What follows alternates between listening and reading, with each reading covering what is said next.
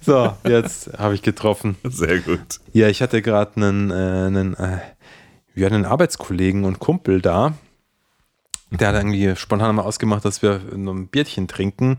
Ähm, und äh, das ist dann auf heute gefallen und der war jetzt gerade noch da. Liebe Grüße, äh, liebe Grüße, liebe Grüße gehen raus an Felix, äh, der jetzt auch unseren Podcast entdeckt hat. Aha. Zwar kein Metal-Freund, aber er hört sich trotzdem mal an, hat er gesagt. Mal sehen, Gnädig. ob er da konsequent bleibt, ja, Ja. und das dann auch äh, ja, wirklich hört. Dass er dann mitbekommt, dass er jetzt auch im Podcast vorkommt. Ja, du musst ihn mal abfragen dann. Ja. Welchen Freund habe ich im letzten Felix. Podcast gegrüßt? Felix. Na, machst du deine Versprechung wahr, Felix? Oder lügst du wieder nur? Yeah. Ähm, Schnipsi Schnapsi. Sie? Drei, zwei, eins. Grande. Jetzt kommt es mir gerade siedend heiß, wo ich sage Schnipsi Schnapsi. Ich könnte ja eigentlich auch noch einen Schnaps mir auch noch hinstellen. Das ist äh, Das mache ich jetzt, zum glaub ich, Glück. kurz. Zum Glück bist du da noch rechtzeitig draufgekommen, bevor es losgeht.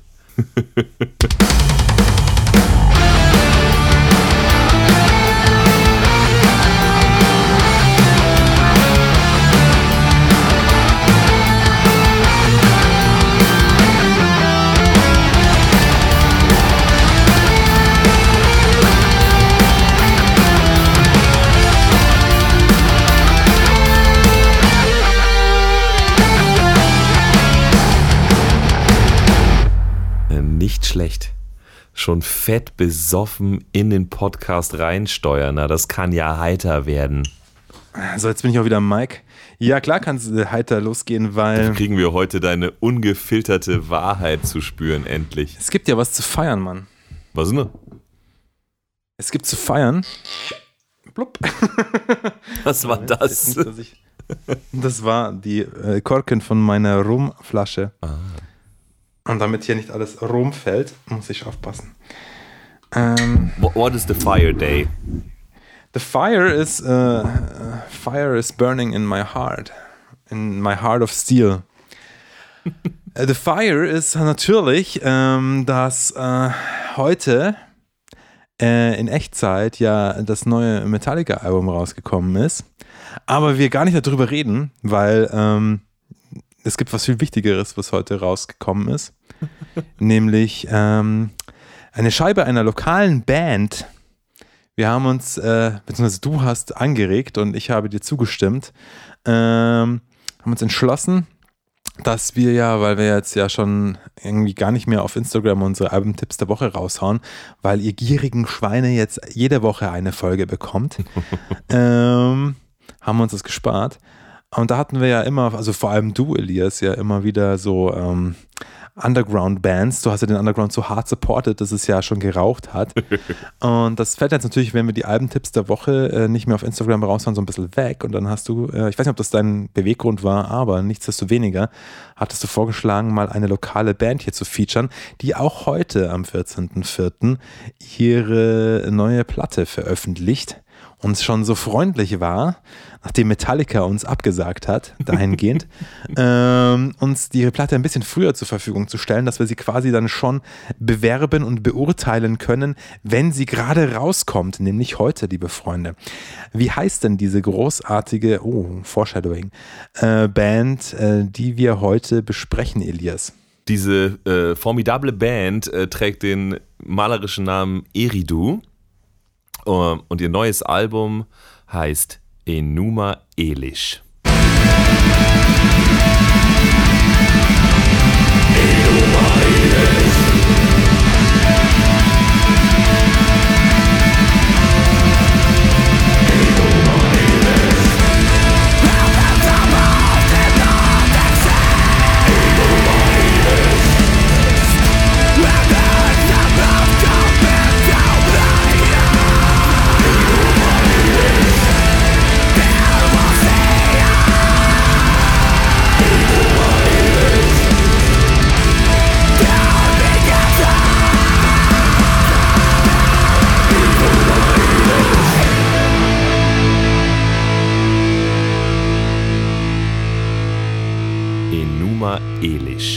Welche Sprache kann das sein?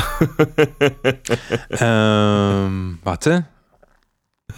Sie sind doch hervorgegangen aus der vorherigen, ich nenne es jetzt mal Vorgängerband, wobei ich gar nicht weiß, ob außer dem Sänger, dem, jetzt muss ich aufpassen, dass ich auch die richtigen, Respekt muss sein, ähm, der, der Enki, ja ähm, war auf jeden Fall der Sänger von der Band Gilgamesh. So ist es. Ob, ob denen das nicht schon zu den Ohren raushängt, irgendwie, ich glaube, irgendwie selbst beim letzten Album, das ist das zweite Album von Eridu, glaube ich. Äh, das letzte war, ja. ähm, war Lugal Banda, ähm, was ich auch äh, tatsächlich bei diesen von dir äh, erwähnten Albumhits der Woche ähm, tatsächlich mal empfohlen habe, weil ja, es auch schon ziemlich, logisch, ja, ziemlich stark war. Genau. Ähm, und, äh, und Dass er das immer hören muss, dass er von Gilgamesh der Sänger war, oder was? Ja, genau. Also so, die, die, Nachfolge, ja, die Gott, Nachfolgerband also von Gilgamesh. Äh, Gilgamesh ist ja echt ganz interessant. Das war irgendwie so ein kleines Phänomen im Münchner Underground. Ich meine, das war wirklich eine Band, die im Prinzip neu war und mit ihrem Erstlingswerk einfach, im, ja. mit ihrer einzigen Platte, die sie rausgebracht haben, im Prinzip einfach schon mal echt so ein Statement gesetzt haben, so hey, wir hier sind voll auf Niveau. ja, also es ist jetzt irgendwie hier kein Underground äh, Do-it-yourself. Ich habe hier mal irgendwie meine drei Akkorde zusammengeschrammelt, sondern alle so, okay, das ist gut. Das ist gut, das dürfen die machen. Und ähm, dann kam das Album 2014 raus und dann hat sich Gilgamesh irgendwie aufgelöst. Und äh, dann, dann kam in der Folge äh, Eridu zustande und das Kuriose an dem ganzen Ding, ich meine, ich, ich bin auch in, wie, wie immer äh, chronisch uninformiert und weiß jetzt nicht genau die Hintergründe, aber das Kuriose daran war natürlich, Gilgamesh haben, würde ich mal sagen, ähm, orientalisch-mesopotamisch angehauchten äh, Black and Death gemacht ähm, und äh, irgendwelche äh, babylonischen äh, Themen irgendwie äh, dabei besungen. Und Eridu mhm. hat im Gegensatz dazu äh, orientalisch-mesopotamisch angehauchten Black and Death gemacht und babylonische Themen dazu besungen. Und es war so ein bisschen so, wieso? Äh, wieso, äh, wieso Gilgamesh kaputt und Eridu jetzt geil? Keine Ahnung. Aber das Schöne ist ja quasi für alle Leute, die Gilgamesh mochten, sie müssen nicht drauf verzichten, weil Eridu ist äh, für mich äh, auf jeden Fall der, ähm, ja, nicht nur im Herzen und im Stil der Nachfolger, sondern ja eben sogar äh, teilweise personell. Genau, also ich finde, was sie machen, ist äh, zumindest auf der Lugal Banda, ähm, die ich ja nicht ohne Grund empfohlen habe. Ja, ich habe nicht nur einen Underground supported, weil, weil Underground äh, Support bekommen muss, sondern ich habe auch nur Sachen supported, die ich äh, geil fand. Äh, also auf jeden Fall die Lugal Banda war schon mal mega stark. Trotzdem habe ich äh, ein bisschen gehadert, ob ich dir äh, vorschlagen soll, dass wir heute dieses Album reviewen oder dass wir überhaupt Dinge aus dem Underground reviewen sollten. Ähm, Warum? Äh, das, das Ding ist ja einfach das. Man läuft ja dann Gefahr, so ein bisschen, oder das heißt Gefahr, aber lass mich erstmal sagen, was ich denke. man, ja, ja. Man, also bevor du sagst, was du meinst, sag erstmal, was du denkst. Genau, und bevor ich dann sage, dass man es aber eigentlich anders sehen könnte. ähm, also bei Underground, bei, bei, bei Do-It-Yourself, bei äh, Leuten, die so sind wie du und ich und äh, die man vielleicht sogar auf einem Konzert oder sowas trifft. Ich sag mal, es ist schwierig, es genauso zu beurteilen wie eine Profiband. Also es kann so in beide Richtungen irgendwie ausarten. Das eine ist, ähm, man hat das Gefühl, wenn ich den Menschen bei, beim nächsten Konzert an der Bar anlabe und ihm sage, dass er das und das und das machen könnte, dann ich hätte noch sozusagen irgendwie Einfluss drauf. Das ist so die eine Variante.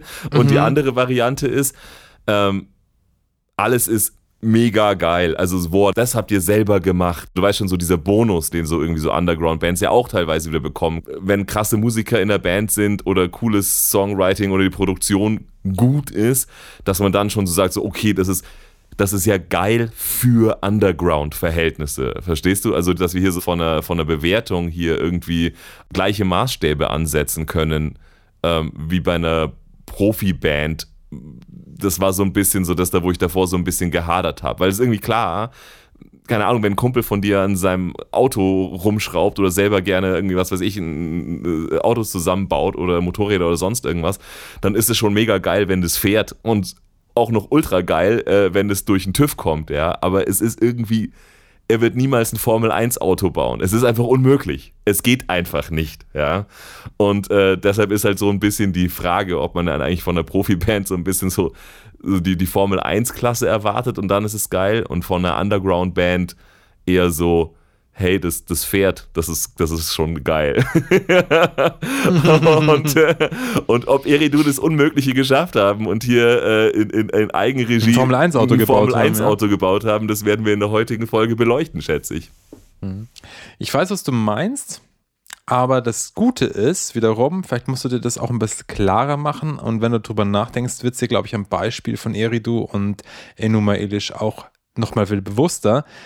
Wir sagen es immer wieder, aber witzigerweise, äh, bei dem, anhand dessen, was du jetzt gerade gesagt hast, unterstelle ich dir, dass du, zumindest du und nicht nur du, auch wir alle wahrscheinlich, dennoch in diesen alten Denkmustern sind. Wir reden doch die ganze Zeit davon, ja, heutzutage ist es ja nicht so wie damals bei den Beatles, ja.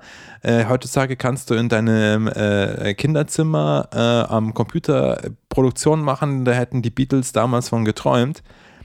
Es ist aber, das ist aber halt, also ich meine Gott, jetzt ist, eine, weiß nicht, ob das stimmt, aber es ist jetzt einfach mal so, ein, so, ein, so, eine, so ein Bild, ja, dass man sich da mal so, so übertrieben, ja. Hm. Ähm, ähm, die haben halt äh, auch eine, ein, das ist jetzt äh, nicht, nicht wertend gemeint, aber auch jemand, den keiner kennt, wie Eridu. Jetzt vergleichsweise, natürlich kennen ein paar Leute das, aber ähm, wenn wir noch darüber reden, dass sie schon das eine oder andere gespielt haben, wo andere wiederum aus München äh, davon träumen würden, dass sie das mal dürfen. Aber jetzt, wenn du es vergleichst mit, keine Ahnung, Metallica, dann äh, wer, wer, wer ist bitte Eridu? Wer, wer, wer ist das, der heute, heute auch ein Album rausgebracht hat? Haben im Endeffekt die Möglichkeit, genauso hochwertige Alben rauszubringen, wie eben ein Metallica das hat. Hochwertig im Sinne von Produktion. Im Sinne der Technologie mache ich dir absolut Ja. einen Haken dahinter, aber ich denke trotzdem, äh, es, es ist okay zu sagen, dass es, dass man von einem Menschen, der, der Musik als Beruf macht und Tag ein, Tag aus nichts anderes, dass man da vielleicht auch andere Maßstäbe an, an die Kunst ansetzt. Das Schöne wiederum an Kunst ist ja, ähm, Kommt auf den Künstler an, Genau, ich genau. jetzt Es geht ja, geht ja sagen, nicht nur darum, wie viel, wie viel Zeit man reinsteckt und wie kompliziert es ist und wie schnell ich meine Finger bewegen kann, sondern Kunst kann ja auch aus anderen Gründen geil sein. Von daher ähm, ist es durchaus nicht unmöglich, ähm, auch, auch, auch künstlerisch ähm, auf Weltniveau zu sein, sage ich mal, ohne dafür bezahlt zu werden. Aber steigen wir doch einfach mal äh, äh, in, das, äh, in, in unseren Höreindruck von dem, von dem Album ein. Oder wolltest du noch ein bisschen in der Vergangenheit äh, schwelgen, als es noch Gilgamesh gab? Reiben wir es ihnen noch ein bisschen Ich habe rein. das nur gesagt, weil ich mir dachte, der eine oder andere kennt das vielleicht und weiß dann, äh, hat eine bessere Eselsbrücke jetzt dahin, wo was Eridu oder wer das sein könnte. Übrigens habe ich gerade Gilgamesh eingegeben, weil ich, äh, du hast mir ja die Frage gestellt, welche Sprache das bitte ist. Enuma Elish. Ähm, aber das ist jetzt auch unwichtig. Auf jeden Fall habe ich dabei entdeckt, äh, Gilgamesh Band wurde mir, äh, in Klammern, Band wurde mir vorgeschlagen auf, ähm, wie heißt der Kram? Wikipedia. Und dann so, was? Krass. Habt ihr jetzt auch schon Wikipedia-Artikel? Und dann habe ich festgestellt, ach, okay, das ist eine, äh, warte mal, wie war's? Jetzt habe ich es wieder weg. Ähm, Gilgamesh Band. Eine britische Progressive Rock Band der 1970er Jahre. Jazzrock-orientierte Gruppe. That's not them. It's not them. Es sind nicht die von 72 bis 78 tätigen Gilgamesh aus äh, ähm, Nein, ich glaube, das Gilgamesh-Album kam äh, Hm. 2000, Ja. also unser Gilgamesh-Album kam 2014 raus, also schon vor fast zehn Okay. Jahren. Von daher ist es irgendwann mal auch in Ordnung, Gilgamesh Gilgamesh sein zu lassen und zu sagen, Ja. schön war es mit Gilgamesh, aber, aber Eridu ist here to stay mit ihrem äh, zweiten Album, das sie jetzt rausgebracht haben. Und ich muss sagen, Yes. ähm, Sag doch mal was zu dem Album. Darum sind wir ja eigentlich da. Genau, also ich muss sagen, dieses Album, also, ähm, ich möchte es gar nicht mal mit der Wertung anfangen. Passt mal auf, Kinder. Ja, also, also jetzt, jetzt hör Ich gleich sagt das euch. Jetzt äh, pass aber mal Obacht, ja, jetzt mal die Ohren spitzen, ja. Nein, also das Album als Album, und das hat bei mir riesige Sympathien ausgelöst, ist wirklich als Album geschrieben. Also dieses ganze äh, Ding, äh, was, was äh, Eridu ja praktizieren mit diesen äh, mesopotamisch-babylonischen äh, Bezügen, ist ja im Prinzip eigentlich immer ein bisschen Konzeptalbum-Stuff. Also, äh, was sie ja machen auf dem Album ist, auf dem Album jetzt ist im Prinzip äh, der, den, den Konzept Band ja eigentlich schon. Genau, es ist irgendwie den, den, den äh, Schöpfungsmythos sozusagen äh, der, der, der mesopotamischen Kultur ähm, im Prinzip nachzuerzählen. Götter, Kriege, Erschaffung von Himmel und Erde, äh, Erschaffung des Menschen und welcher Gott bleibt am Ende übrig als der, als der Gott der Babylonier. Belafarinrod. Ja, genau. am Ende dann ja, also die sitzen gerade in Babylon, ja. Babylon City äh, in, in Central Germany. Alle mit T-Shirts, wo drauf steht, es gibt nur einen Gott, Bela Farinrod. Genau, aber das ist sozusagen die, die, die Story und ich finde, ähm, und das finde ich, spürt man schon mal, dass es nicht irgendwie so ein bisschen so drauf erzählt auf ganz normale ähm, Standard irgendwie Songs, ja, wo irgendwie mit der, mit der Form irgendwie ausgestochen, so hier, das ist wieder der Strophe, Chorus, Strophe, Chorus, Bridge, Chorus Song, sondern das ganze Album und die Songs auch selber sind, wie du es immer so schön nennst, so im Gegensatz zu einer äh, Standard-Lied-Struktur, ähm, würde ich sagen, sind das eher diese, diese Dinge, die einen so mit auf die Reise nehmen.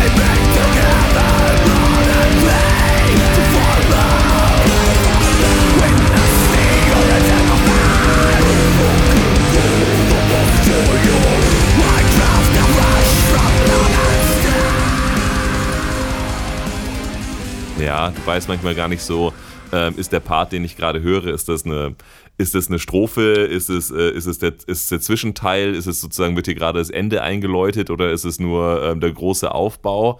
Ähm, und so ein bisschen so wie die Lieder sind, so empfinde ich auch das ganze, das ganze Album. Also es hat auf jeden Fall einen, mhm. einen, einen Spannungsbogen und es hat auch so, ich sag mal so, äh, gute alte äh, klassische Tugenden, wie es so aufgebaut ist. Also klar ist am Anfang und am Ende ist ein Intro und ein Outro von dem Album, das ist ein eigener Song.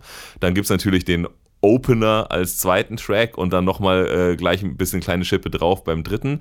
Und auch so in der Mitte vom Album gibt es dann so dieses, dieses Durchatmen, ja, so es gibt plötzlich so ein, ist nur so ein Spoken Word Song, der irgendwie so eher so die ein und dieselbe melodische Riff-Figur äh, oder das Motiv so ein bisschen so äh, ausspielt.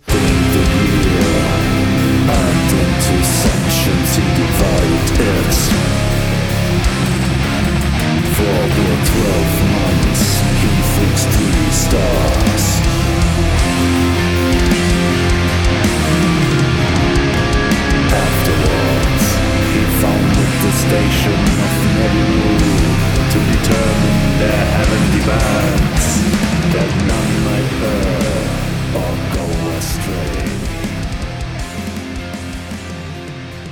Und dann beginnt so die zweite Hälfte von dem Album, während so oft in der ersten Hälfte so ziemlich intensiv, aber geil, vielschichtig äh, ähm, auf die Fresse bekommst, ist dann so die zweite Hälfte, also ab der Mitte, wenn du so die Änderung einge, eingeläutet und die zweite Hälfte ist dann eher so die, da wo du dann so öfter mal, würde ich sagen, ähm, ähm, den, den Mittempo irgendwie präsentiert bekommst. Ich will nicht sagen, es wird gemächlich ab der Hälfte des Albums. Also du musst nicht, mm -mm. du musst nicht ewig auf den, auf den Blastbeat warten, aber schon ein bisschen.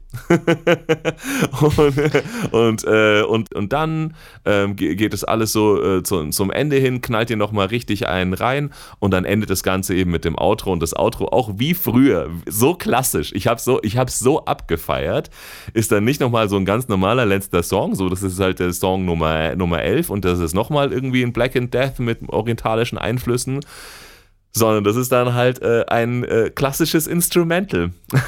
Wie es sich halt fucking gehört in dieser Musikrichtung, die wir, äh, die wir lieben und Black Metal nennen. Da kommt dann am Ende halt eben das klassische Stück und es ist in dem Fall auch ein wirklich ähm, ein wirklich ansehnliches, ähm, reines Pianostück, aber halt nicht so ein, so ein Dungeon-Synth-Ding am Computer gesetzt. Ding, dung, ding, dung, ding, dung, ding, dung, und dann kommen die Sinti-Streicher rein, sondern äh, schon wirklich, also ich möchte jetzt nicht irgendwie, wer auch immer für Eridu dieses, äh, dieses Outro eingespielt hat, jetzt irgendwie mit dem größten Komponisten der Welt vergleichen, aber es hat schon so leichte Beethoven äh, ähm, an, an, Anklänge, sage ich mal.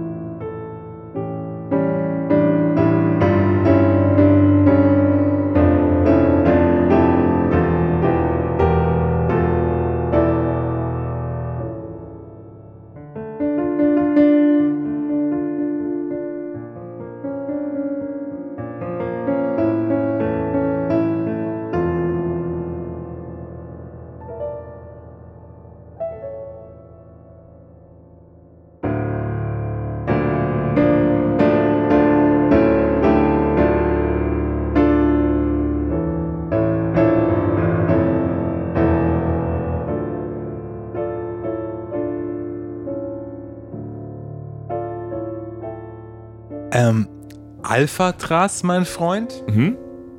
Du musst halt einfach mal die, die, die, die Pressegeschichte hier lesen, wenn du sie schon bekommst. Ich will mich aber nicht mit diesem ganzen rundherum ablenken. Obwohl, ganz so ist es nicht. Ich finde es ja ganz charming. Also ich finde es ganz charming. Ich finde es ja mega nice. Und auch das machen sie aus meiner äh, Sicht absolut richtig. Ähm, es ist eine von diesen Bands, die sich nicht zu blöd sind, das Gesamtkunstwerk zu machen. Also es ist nicht irgendwie Eridu und wir singen jetzt die Übersetzung von irgendwelchen babylonischen äh, altertümlichen Texten und so, ähm, aber treten dann in äh, Bomberjacke und Kapuzenpulli und, und Military Boots auf, sondern also da, da ist schon echt alles drin. Also die haben, äh, die haben den Style und jeder hat auch einen Künstlernamen, was glaube ich auch irgendwie irgendeine eine, eine babylonische äh, Gottheit äh, bezeichnet und, ähm, und haben auch immer geiles Artwork. Also das werde ich leider, äh, sorry Eridu, wie immer für unseren Social Media Auftritt ähm, leicht verunglimpfen, weil damit es einfach zu unserer Corporate Identity passt. Aber das Original äh, Cover ist auf jeden Fall auch mega geil. Ähm, und deshalb möchte ich jetzt hier gar nicht sagen, mich hat alles nicht interessiert, was da in der Pressemappe drinnen stand. Aber ich. Ähm, ja, aber wenn du schon sagst, wir weiß nicht, wer das gespielt hat, dann sage ich es dir. Ich kannte den Namen von dem nicht. Das ist jetzt nicht äh, irgendwie mystisch ich von Demo Borgia. Ich lese ihn auch nur ab. Ich bin ja. ganz ehrlich. Sorry, Alpha. Ja. mhm. ja. Wer hat es denn eingespielt? Lob ihn doch. Ja, Alphadras. Steht hier. Alphatras. Alphatras on, mhm. on piano who concludes the epic in its outro. Hm. Okay. Ja. Alphatras, ich habe äh, noch nie von dir gehört. Ich weiß nicht, ob du ein äh, Solo-Artist bist oder in irgendeiner anderen Band spielst. Der Richard, wenn er seinen Job machen würde, würde das jetzt eigentlich gerade nachdaddeln. Aber der hat schon zwei Bier getrunken heute und da ist nicht mehr mit ihm zu rechnen. habe ich das Und Gefühl. auch noch ein, äh, auch noch ein hier ein Rum am, äh, am Start. Warten wir gerade auf das Ergebnis des Daddelns oder hast du aufgegeben? Ach, der interpretiert Metal-Songs auf Klavier.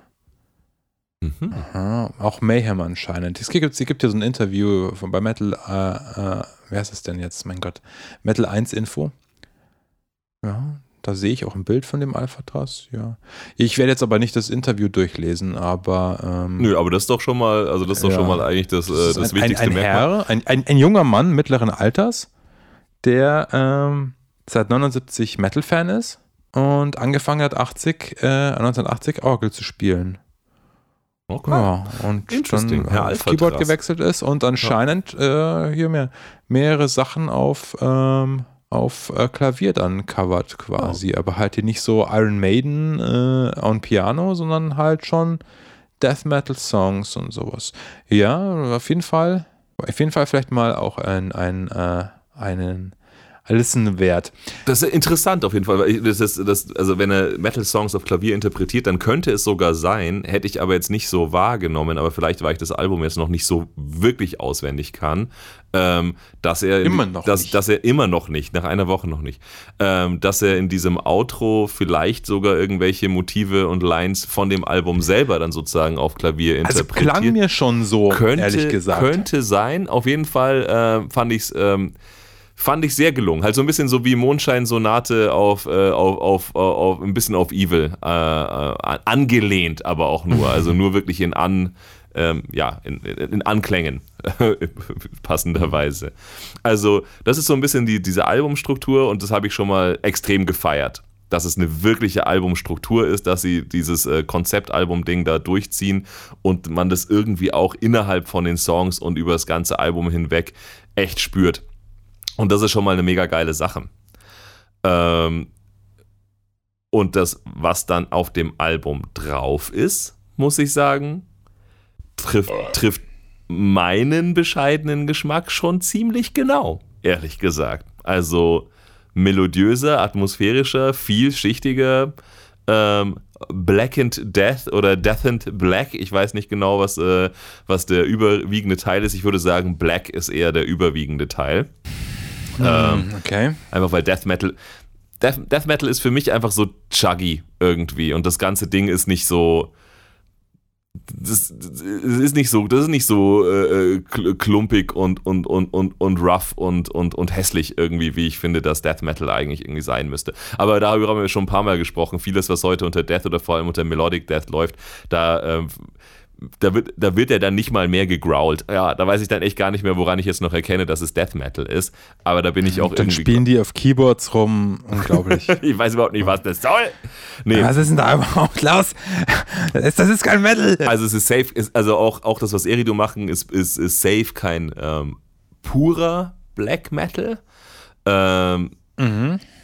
Death, Death ist jetzt äh, für mich. Das bestimmende Element. Ach so, nein. Ach so, dann für dich war Black das bestimmende Element und Death irgendwie spielt auch noch mit, aber. Das ist für mich nicht das nicht bestimmende genau, Element. und wenn ich halt auch irgendwas ja. raushöre, manchmal, also manchmal hört man ja auch so ein bisschen Inspirationen raus. Also sie, sie sagen ja auch, äh, nennen ja auch selber, sagen auch selber sowas wie Fans von Nile oder von Behemoth oder sowas werden hier glücklich. Stimmt, mhm. höre ich auch manchmal raus. Es gibt sogar einen Song, da wo ich Behemoth sehr, sehr stark raushören würde, aber ja, vielleicht ist es auch. 50 Names of Marduk. Ja, ja.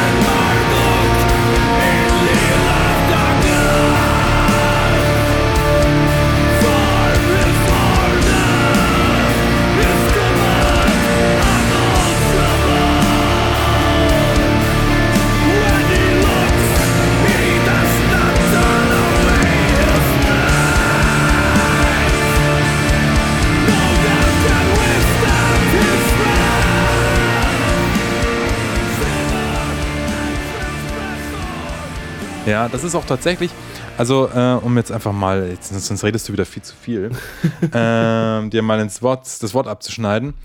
Ähm, tatsächlich äh, war ja auch schon bei der Vor na, Vorgängerband, mehr der, der sogenannten, äh, äh, mehr oder weniger Vorgängerband, deren Name nicht mehr genannt werden soll, ähm, war das ja auch schon so, ich, als ich die live gesehen habe, habe ich mir gedacht, so, ah ja, okay, verstehe, Behemoth, ne? Also ihr seid jetzt die Münchner Behemoth. Okay, alles cool. ähm, fand ich auch cool. Also fand ich auch äh, damals schon, dass das richtig geil gemacht war, äh, als der Enki auch noch Gitarre, glaube ich, auch gespielt hat zum Gesang zusätzlich. Ähm, jetzt konzentriert er sich ja bei Iridu nur noch auf den Gesang, ähm, zumindest so vom Line-Up her.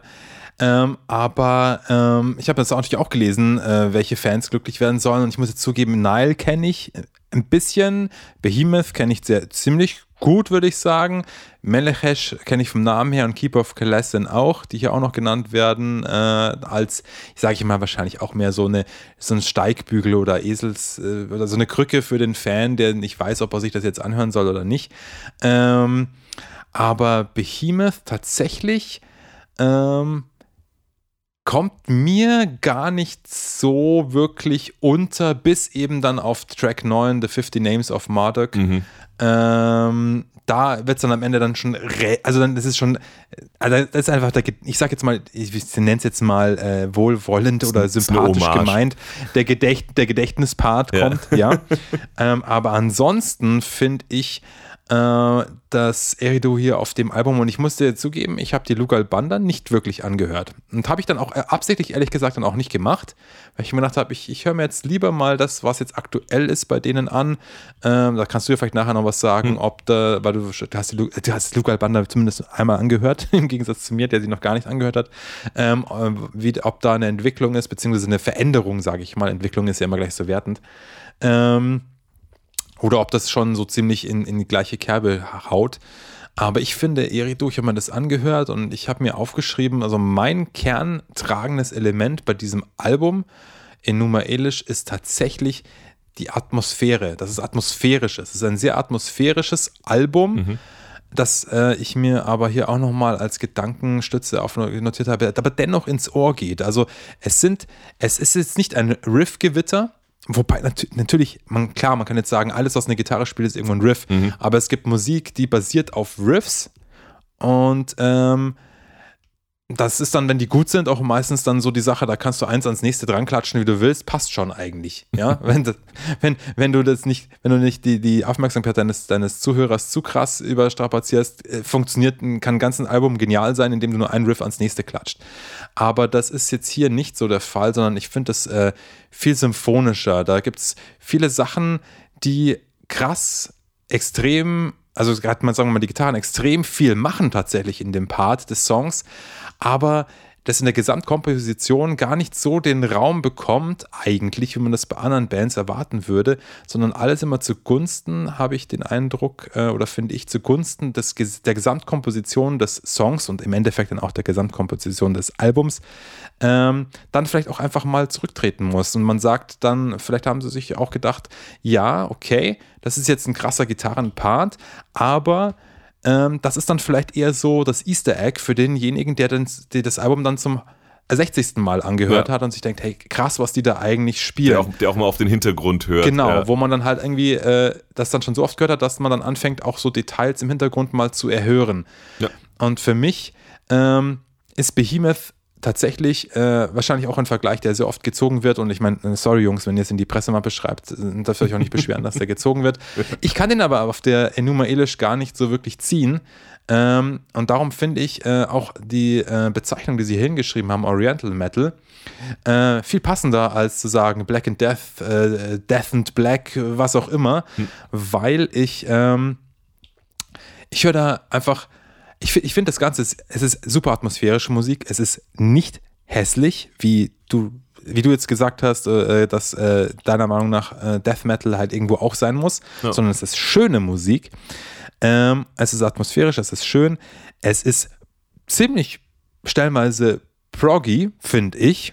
Ja, jetzt nicht, also Proggy mehr in so, wie das vielleicht in, in den früheren Jahrzehnten äh, oder in, in, den späteren Jahrzehnten des 20. Jahrhunderts war, nicht so, wie es heutz, was heutzutage unter Modern Prog Metal fallen würde. Aber es sind schon sehr, sehr, wie hast du es letztens mal gesagt, nudelige Sachen dabei, die aber einfach wirklich cool sind. Und ich höre da so Sachen raus.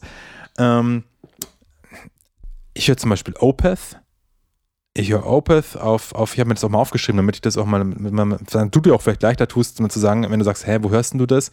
Und dann vielleicht auch mal ein Beispiel bringen kannst. In ähm, The Great Divide mhm. gibt es einen Gitarrenpart, der so langgezogene ätherische ja. Noten hat, ähm, die mich so ein bisschen stark an äh, Opeth erinnern zu Zeiten von Blackwater Park so ein bisschen oder vielleicht auch halt was alles so in der Richtung vielleicht auch davor ein bisschen der Fall war.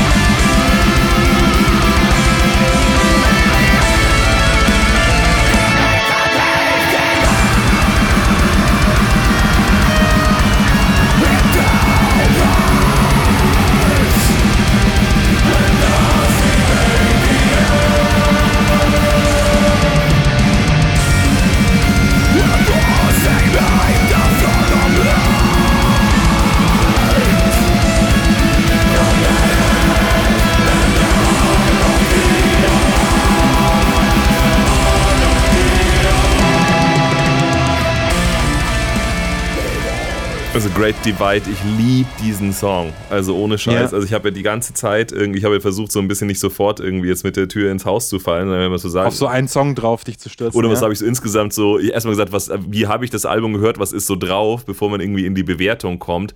Aber bei Great Divide, da, da, da, da kommt es dann leider schon zum Vorschein. Also für mich ist das ohne Scheiß. Ähm, das ist der Hit. Das, ja? das ist ein Jahrhundert-Song. Also nicht, das, nicht, das ist nicht nur der Hit auf diesem Album, sondern der ist hammergeil. Also er kristallisiert auch noch alles, was auf diesem Album richtig gemacht wird, auf jeden Fall. Aber er ist, er ist, also wenn, wenn du diesen Song auf irgendeinen Sampler bringst und sagst, so hier, das ist irgendwie der eine Song unter 20, den jetzt irgendwie die Leute, die dieses äh, Magazin kaufen, irgendwie auf der CD haben. Oh Mann, ey, du bist in der Vergangenheit, mein Ja, Freund. voll Back to the past. Deshalb lache ich ja auch gerade drüber, so ungefähr. Aber ähm, ja dann ist, dann ist irgendwie klar, okay, bei der Band geht was und zwar einiges. Also das ist äh, the, the, Great, mhm. the Great Divide ist ein unglaublich geiler Song und dieses, ähm, dieses ähm, ja, dieses nudelige, aber, aber coole, das ist ganz interessant, dass du das, dass du das äh, sagst, weil ich glaube, ich weiß, was du meinst, aber das ist nicht das, was ich mit Noodling meine, was die da machen, sondern was ich krass, also ich finde, ich finde das Gesamtbild ist mega ausgeglichen, auch von dem Mix und, ähm, und, und, und, von dem, und, und von dem Songwriting und wie die Songs rüberkommen, dass man wirklich manchmal sagt so, okay, eigentlich muss ich auf jedes einzelne Instrument einzeln hören, um eigentlich zu hören, was, was macht der da eigentlich gerade krasses. Ja, ich kann auf die Rhythmusgitarre einzeln hören, ich kann auf den Bass einzeln hören, ich kann auf die Drums einzeln hören. Nichts drängt sich sozusagen in den Vordergrund und das ist sicherlich auch irgendwie, ähm, obwohl es die ganze Zeit, finde ich, aus Riffs besteht, ähm, eben, wie du sagst, keine rifflastige Musik, weil ich finde, weil es auch nicht so produziert ist, dass es jetzt sozusagen fett gitarrenlastig. Ist auch nicht so geschrieben. Ist auch nicht so geschrieben, aber das krasseste, also das krasseste Merkmal, und vielleicht kommt daher dein, dein Noodling mhm, ja. äh, äh, Assoziation. Ich habe das jetzt genommen, weil ich, ich, ich versuche irgendwie das auszudrücken, was ich meine, aber ich habe kein gutes Wort dafür. Ich finde, was wirklich neben, neben allem, was an diesem Album herausragend und cool und stilsicher und geschmackvoll und, äh, und, und, und, und geil ist, finde ich, was das Ganze so ein bisschen aufs Next Level hebt, ist, ähm, ist die Leadgitarre. Das ist der Einsatz der Leadgitarre, mhm. die im Prinzip ähm, teilweise, du weißt gerade gar nicht, ob du eine Leadline hörst oder ein Solo. ja. ja, das stimmt. Ich weiß genau, was du meinst.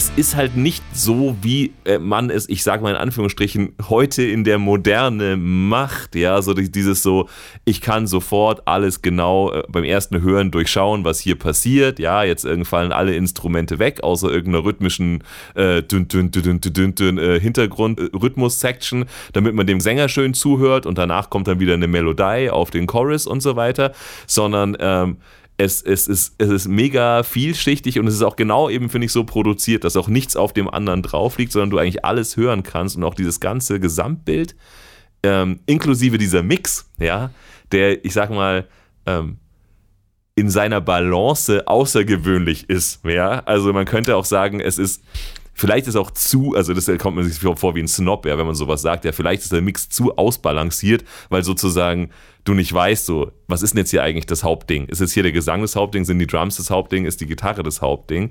Aber ich weiß genau, was du meinst, wenn du sagst, so, ja, du wirst da immer noch in diesem Album Sachen entdecken, wenn du es dir 50 Mal angehört hast. Erinnert mich so in dieser Hinsicht auch so vom Albumaufbau und weil es eben Konzeptalbum ist und weil die Songs halt irgendwie auch so äh, Storyline-mäßig geschrieben sind und eben auch durch diesen Mix, in dem du was entdecken kannst und der halt nicht so sagt, so komm, wir machen jetzt hier einen fetten Gitarrensound oder wir machen jetzt hier äh, fett Drums, weil wir spielen die ganze Zeit Blastbeat oder so.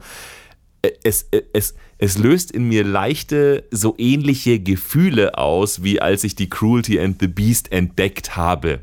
So, ah, ich, so, so, okay, ich, ja. so ich durchschaue es noch nicht. Ja, es ist noch nicht ganz drin, aber es kommt mit jedem Durchgang mehr Stellen, die du wiedererkennst und irgendwann wird sich sozusagen so dieses Gesamtbild äh, äh, irgendwie herstellen, aber es ist immer noch so, dass du jedes Mal, wenn du es hörst, irgendwas anderes, was Neues raushörst, was eben, was eben cool ist und wenn du sagst, das ist so ein bisschen proggy, ich finde, es ist eben sehr ausdetailliert. Also wenn du so ein ganz normales blödes, blödes Riff hast, in Anführungsstrichen, dann ähm, das, das hat halt so eine ganz, ein Riff hat ja eine, hat ja eine Form irgendwie, ja, so dass du irgendwie, du erkennst ja dann sozusagen die Regelmäßigkeit irgendwie, das ist ja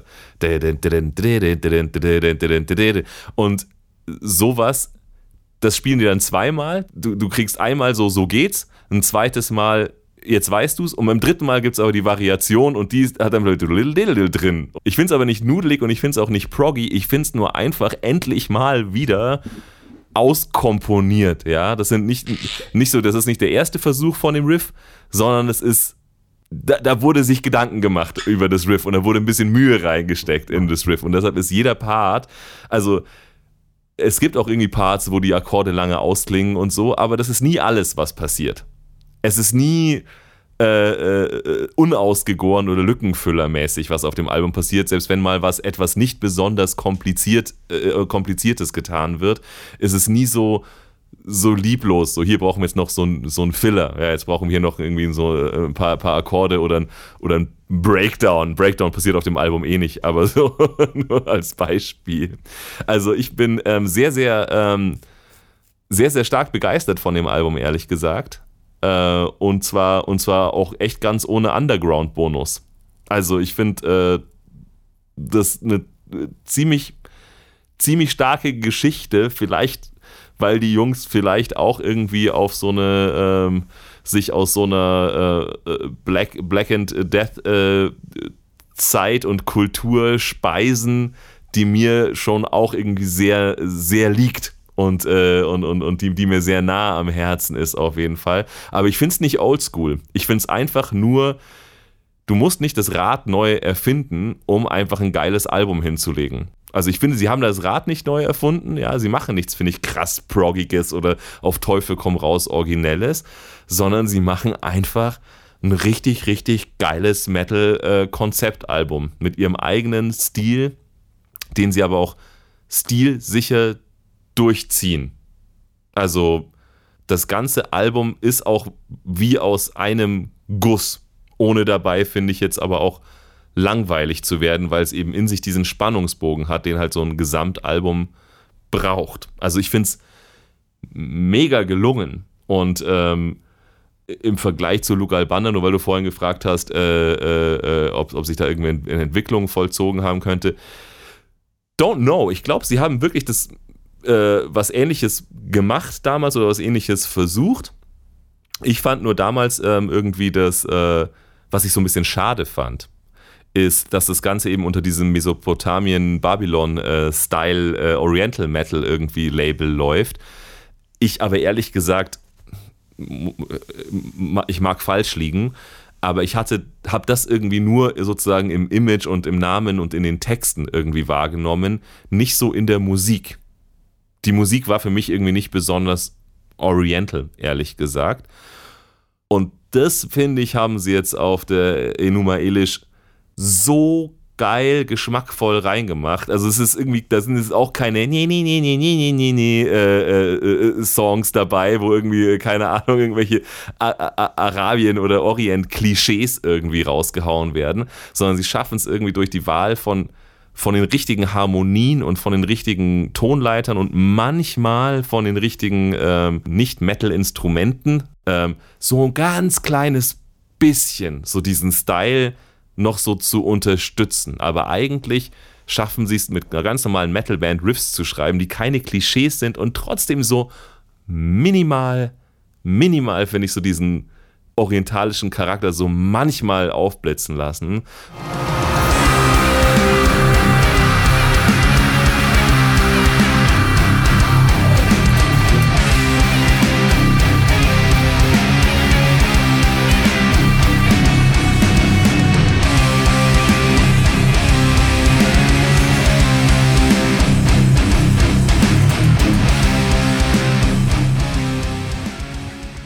Mega geil. Also überhaupt nicht dick aufgetragen, überhaupt nicht irgendwie äh, karikaturmäßig irgendwie, komm, wir machen jetzt irgendwie hier Asterix in Ägypten Sound so ungefähr.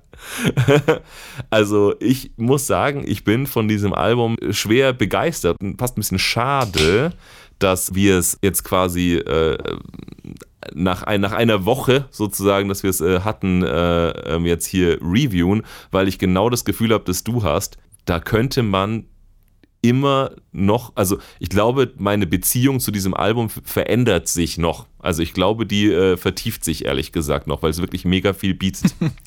okay. Elias schwer begeistert. Mhm. Puh, äh, ich würde dir jetzt, glaube ich, zu einigem von dem, was du gesagt hast, zustimmen, wenn ich noch wüsste, was du jetzt gerade alles gesagt hast.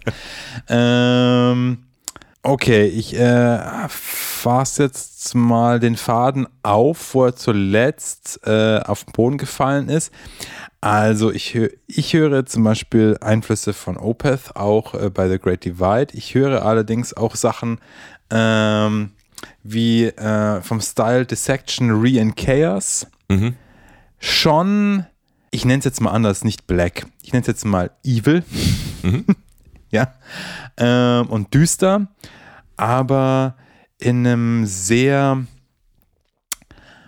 technisch versierten, geschmackvollen Riffing. Und ähm, was ich jetzt finde, was diese Musik besonders aus zeichnet. Ähm, und was vielleicht, wie du vorhin schon gemeint hast, vielleicht durch den äh, Begriff Oriental Metal auch jetzt, wenn du auch sagst, dass jetzt schon eher so klingen mit der Enuma Elish, dass du sagst, okay, das Label passt für mich irgendwo. Ähm, wofür dann dieses Label vielleicht dann, was dieses Label dann trotzdem nicht so wirklich repräsentiert, mit, allein vom, vom Namen her. Verzeihung. ähm, mich haben sie auch erinnert an einigen Stellen an die äh, ähm, na, schottische Band Sour, oder wie auch immer man das genau ausspricht, S-A-O-R.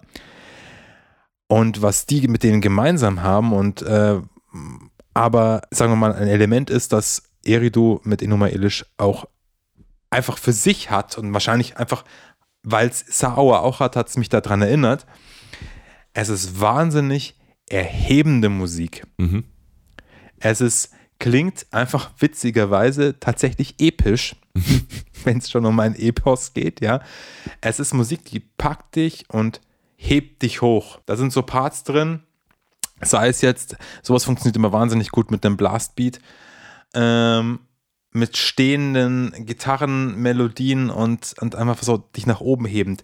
Das ist einfach so, das packt dich und keine Ahnung, du bist wie so ein, wie so ein, wie so ein, keine Ahnung, was gibt es da für Vögel in Mesopotamien? Irgendwie, ich sag, ich behaupte jetzt einfach mal Adler, der über eben diese Fläche drüber fliegt. So, so klingt für mich dieses Album. Und gleichzeitig ist es aber auch so vielschichtig und hat so viele verschiedene Versionen von so einem harten coolen Metal. Also auch, es gibt, es gibt schon auch die Riffs. Also so ist es ja nicht. Es gibt ja auch die Riffs, wo man sagt so, yeah, und jetzt kriegst du mal aufs Maul und so weiter und so fort. Aber insgesamt ist es einfach etwas, was dich von unten aufhebt und nach oben trägt, die ganze Zeit. Und ich finde ja, ich habe so nach den paar Hördurchgängen, die ich jetzt hinter mir habe, auch am Anfang, am Anfang ist es sehr, sehr erhebend. Und dann so ab der Mitte oder eher gegen Ende hin wird es ein bisschen darker.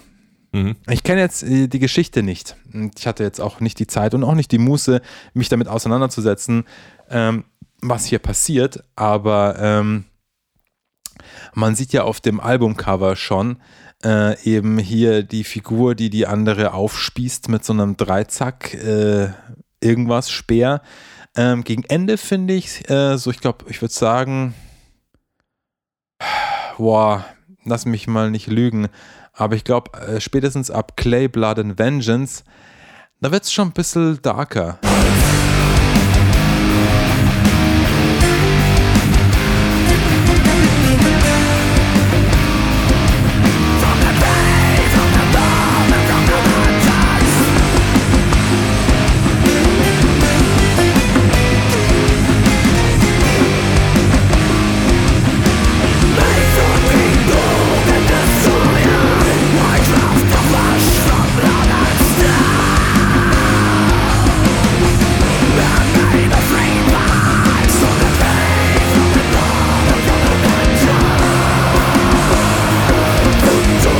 Also selbst wenn du nicht genau weißt, worum es geht, kannst du schon das Gefühl bekommen, es ist so ein bisschen, uh ja, jetzt, jetzt, äh, wenn es jetzt irgendwie einen Showdown gibt, wo der eine den anderen killt und wo vielleicht auch irgendwie so ein bisschen die Welt untergeht oder irgend sowas, dann ist das jetzt.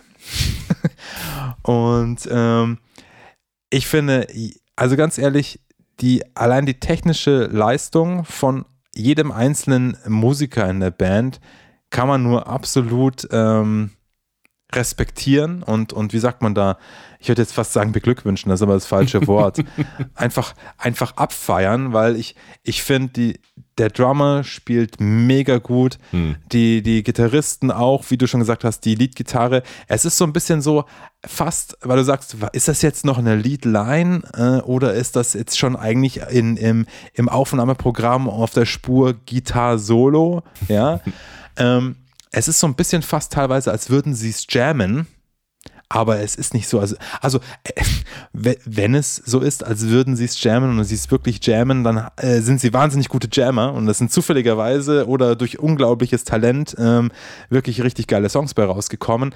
Aber das finde ich das Geile. Es ist halt nicht irgendwie, bei so einem Jam, da geht es irgendwann mal auch einfach irgendwie in eine Richtung, die jetzt gerade, wow, ja, okay, bisschen was geil, aber jetzt, jetzt hat es irgendwie einen komischen Turn genommen. Da hat jetzt einer irgendwas gespielt, was nicht so geil passt. Und das ist halt zu keiner Stelle so, dass du irgendwie denkst, so, hm, das ist jetzt aber nicht so, hm, wow, weiß ich nicht. Ja, das macht es als, als Gesamtwerk erstmal die ersten paar Durchläufe, finde ich, ähm, ein bisschen schwer fassbar ja. Nicht, nicht so, nicht so finde ich, wie es bei Heimdall ist, äh, von Enslaved, wo wir darüber gesprochen haben, wo wir beide komplett unterschiedlicher Meinung waren, ob das gut oder schlecht ist. Aber beide der Meinung äh, oder beide äh, der Ansicht waren und uns darauf einigen konnten, dass wir jetzt nicht so genau wissen bei jedem neuen Hördurchlauf, was war das nochmal? Hier ist das nicht so. Also es ist äh, witzig, dass du sagst Cruelty in the Beast, ähm, zumal ja auch das, das, Farbschema des Covers ja äh, auch so mit seinem Sepia ein bisschen darin anmutet. Ähm, aber ja, es ist auf jeden Fall mega krass durchkomponiert, äh, unglaublich gut gespielt. Ich, äh, keiner der Musiker mit seinen Fähigkeiten braucht sich verstecken. Und auch die Band insgesamt ähm, als Band mit diesem Album braucht sich auch nicht verstecken und kann locker auf, ähm, meiner Meinung nach, auf der großen Bühne der Metal-Szene oder Extreme-Metal-Szene, nennen wir es mal so, weil hier steht zwar Oriental Metal, aber es ist auf jeden Fall extremer Metal, ja. ähm, kann, kann auf jeden Fall mitspielen. Also da, da wenn wir jetzt nochmal die Jungs aus, ähm, wie heißen sie, aus Polen äh, be, äh, ranziehen wollen, Behemoth, äh, müssen schon, also die, die, das ist schon ein direkter Konkurrent. Nicht, weil die so ähnlich klingen, ähm, aber ich nehme es jetzt einfach mal her, weil die wahrscheinlich ein ähnliches Publikum bedienen würden. Ähm, Eridu muss sich da nicht verstecken. Also die könnten locker mit denen auf einer Bühne stehen, meiner Meinung Safe. nach. Ja. ja. Und ähm, ich muss sagen, ich habe tatsächlich auch, weil ich, ich finde, ja, jetzt, jetzt, damit es jetzt nicht ganz so rüberkommt, als ob wir den Jungs nur brutal in den Arsch kriechen wollen, ähm, sage ich jetzt mal zwei Sachen. Jetzt, jetzt gibt es mal einen kleinen Twist jetzt hier im Podcast. Ich sage jetzt mal zwei Sachen, die ich nicht so hundertprozentig gelungen, beziehungsweise ähm, schlau ähm, entschieden finde. Ich muss sagen, du hast vorhin gesagt, das Albumcover findest du mega geil. Ist eine Geschmacksfrage. Mir gefällt es ehrlich gesagt nicht so gut. Mir ist es ähm, zu kontrastlos. Es sieht aber auch ein bisschen aus wie, als ob es vielleicht gar nicht äh, extra angefertigt wurde, sondern vielleicht einen historischen Hintergrund hat oder Ursprung, möglicherweise. Ich weiß es nicht. Ähm, dazu habe ich hier nichts gefunden äh, oder ich habe es einfach überlesen, weiß ich gerade nicht. Ähm, aber gut, im Endeffekt ist mir das Albumcover ja scheißegal. Ein, ein Album kann durchs Albumcover nur gewinnen für mich, aber es kann nicht Minuspunkte bekommen. Hm. Ähm, nur weil du vorhin gemeint hast, du findest das so geil, äh, um jetzt mal wieder ein bisschen so hier unsere Gegensätzlichkeit rauszuarbeiten. Ich finde das nicht so geil. wenn ich ehrlich bin. Ey, mir, ist es, mir ist es aufgefallen, also, also als, ich meinen, als ich meinen Feed durchgescrollt habe, wie man heute unter uns Cool People zu sagen pflegt, ähm, da äh, ist es mir rausgestochen. Du hast recht, nicht wegen der kontrastreichen, äh, schrillen Farben, aber weil's, weil es halt ein, weil's halt ein geiles, äh, geiles dynamisches Motiv ist, das halt eben auch sehr, mm. sehr klassisch aussieht. Da gebe ich dir recht. Ja. Klar, also die, diese, diese menschliche Figur, die mit dem Knie voran äh, hier immer, immer schön Teilbox, Knie in, in, die, in die Seiten, in die Nieren rein, ja. Und dann diesen, ja, ich nehme mal an, babylonischen Gott oder Dämon oder was auch immer aufspießt. Das ist, dynamisch ist es auf jeden Fall. Es gefällt mir noch nicht ästhetisch so besonders, muss ich sagen. Aber es ist mir scheißegal. Die könnten auch einfach eine schwarz, schwarze Fläche haben und ich höre mir die Musik an und das würde genauso passen. Ähm, bei aller Liebe für Alphatras, ähm, ich sag nichts gegen sein Outro. Das ist mega gut gespielt. Ähm, mir gefällt es nicht da, wo es ist. Muss ich ganz ehrlich sagen. Ich ähm, kann vielleicht verstehen, dass die Jungs sagen, hey, cool, dass der quasi unser Album dann im elften Song noch irgendwie mal neu nochmal Revue passiert, zusammenfasst, ja, und interpretiert. Aber das Problem, was ich damit habe, ich finde, das Album an sich kompositorisch nimmt einen super guten mit, mit, mit Let Them Call on His Name, dem letzten, der dem zehnten Song, dem vorletzten Song, das ist ein richtig guter Abschluss. Und dann denke ich mir so, ah oh, ja, die letzten, was weiß ich, 30 Sekunden von dem Song, wo dann halt noch so ein bisschen ausklingt und dann puh, kommst du mal runter von dem, von dieser, von dieser epischen Geschichte. Und dann kommt der Track 11. Und dann kommt so ein Klavierding. Und ich bin vielleicht einfach nicht der größte Fan von rein Klaviere, Musik, keine Ahnung.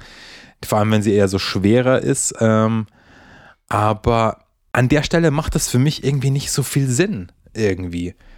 Ähm, das wäre tatsächlich wahrscheinlich auch beim Hören der Song, den ich weglassen würde. Ich würde nach Song 10 gleich wieder zu Song 1 gehen. Hm. Weil das Problem, was ich mit dem Outro habe, ist, es schließt für mich nicht das Album ab, es fasst es vielleicht nochmal irgendwie in einer anderen Version zusammen. Wenn da jetzt stehen würde Bonustrack oder so, würde ich sagen, ja, okay.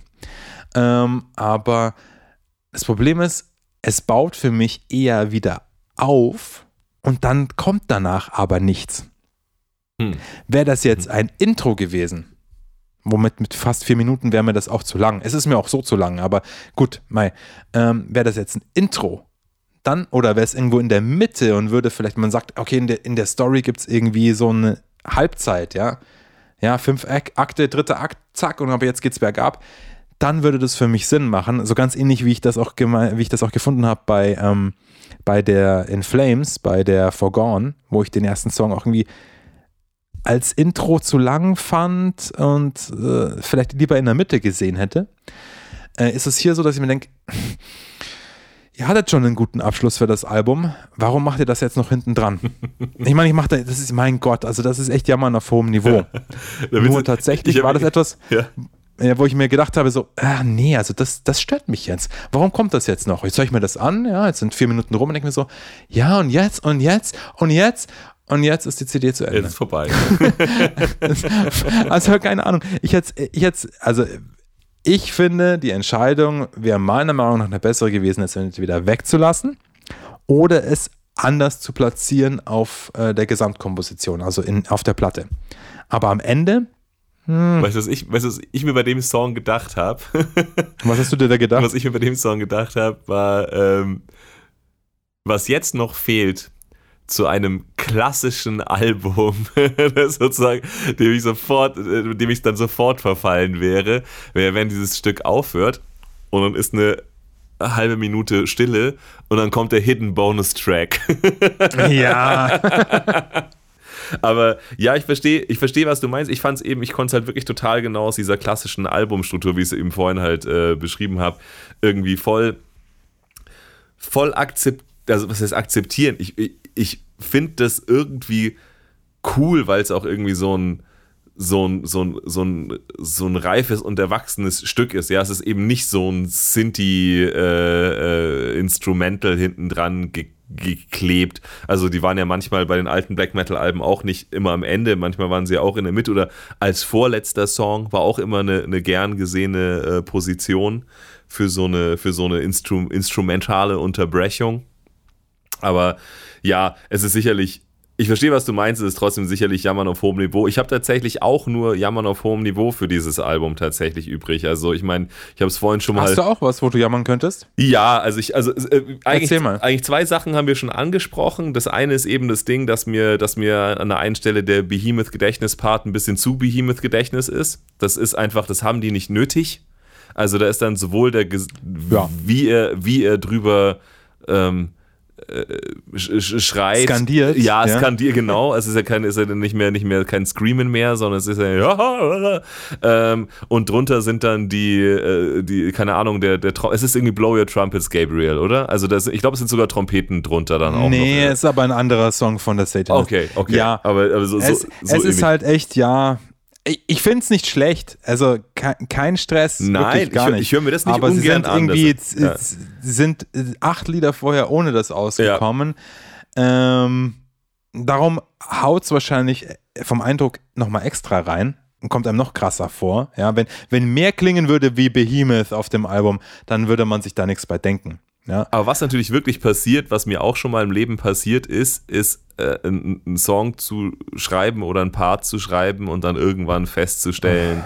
I hate it. Nein, nein, festzustellen, fuck. Nein, I hate it when it happens. Achso, ja. ja. Ich hasse du, das. Dir ist, es, dir ist es auch schon mal. Ich weiß, ich weiß, äh, wir haben ja lang genug zusammen. Ja, weißt du, noch, kann ich noch erinnern, weißt du, was ich meine, ja? Hier, äh, unwert. Ja, ja, ich weiß genau, ja. welchen du meinst. Ja, ja.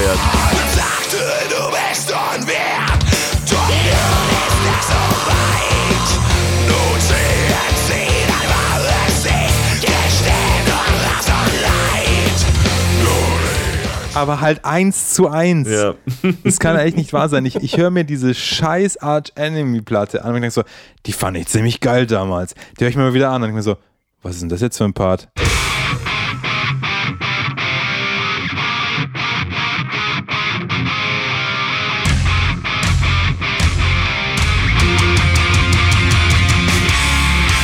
Der einzige Unterschied ist, dass es bei denen eine Strophe ist und bei mir ein Chorus.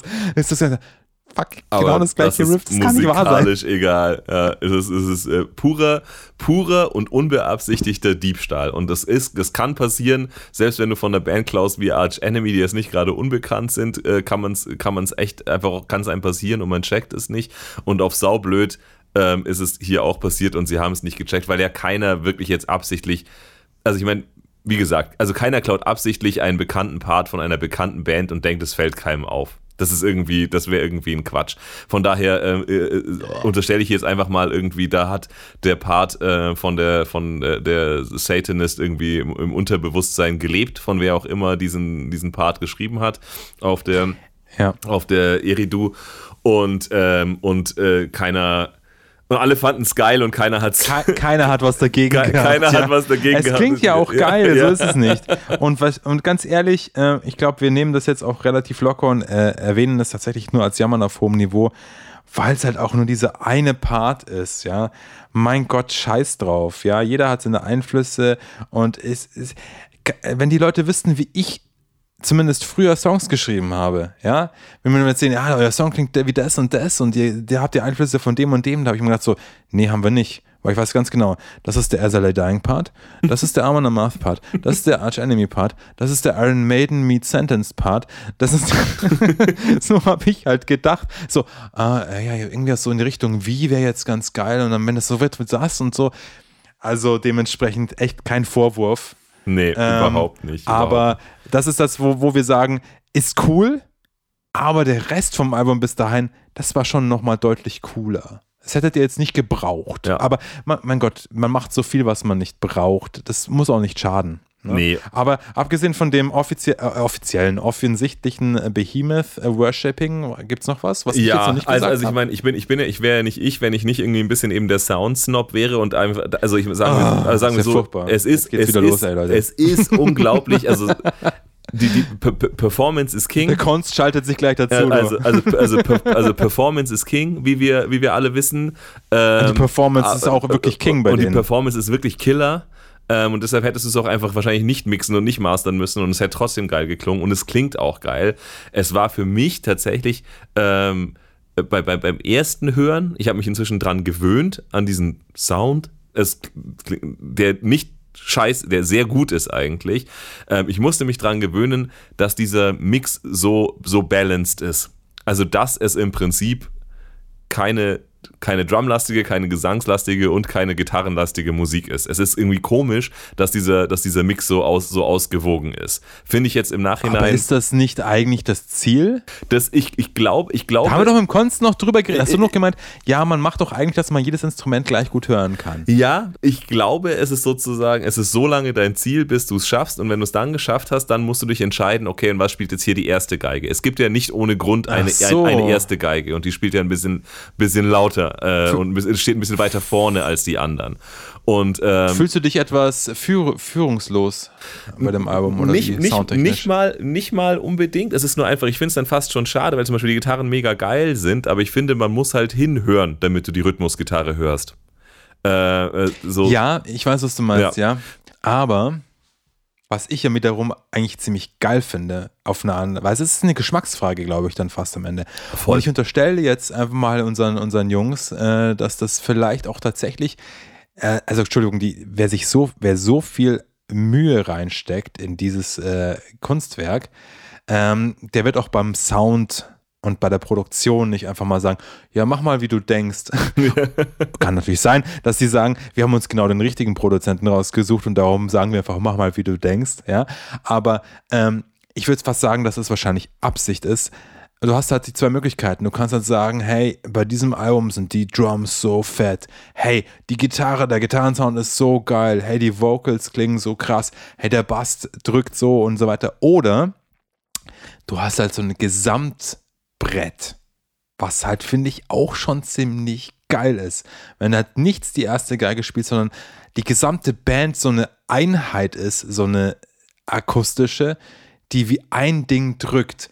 Und du kannst dann zwar hergehen und dann dich hinsetzen, beide Hände auf die Kopfhörer, Ohren drücken und die Augen zu machen und dich konzentrieren auf die einzelnen Teile des Gesamten, aber der Sound ist eigentlich fünf Leute, die zusammen spielen und wie mehr klingen als die Summe ihrer eigenen Teile. Und das finde ich ist da so. Ich glaube, es ist Absicht und ich finde auch, dass dieser Mix besonders dann glänzt, wenn es vielschichtig ist.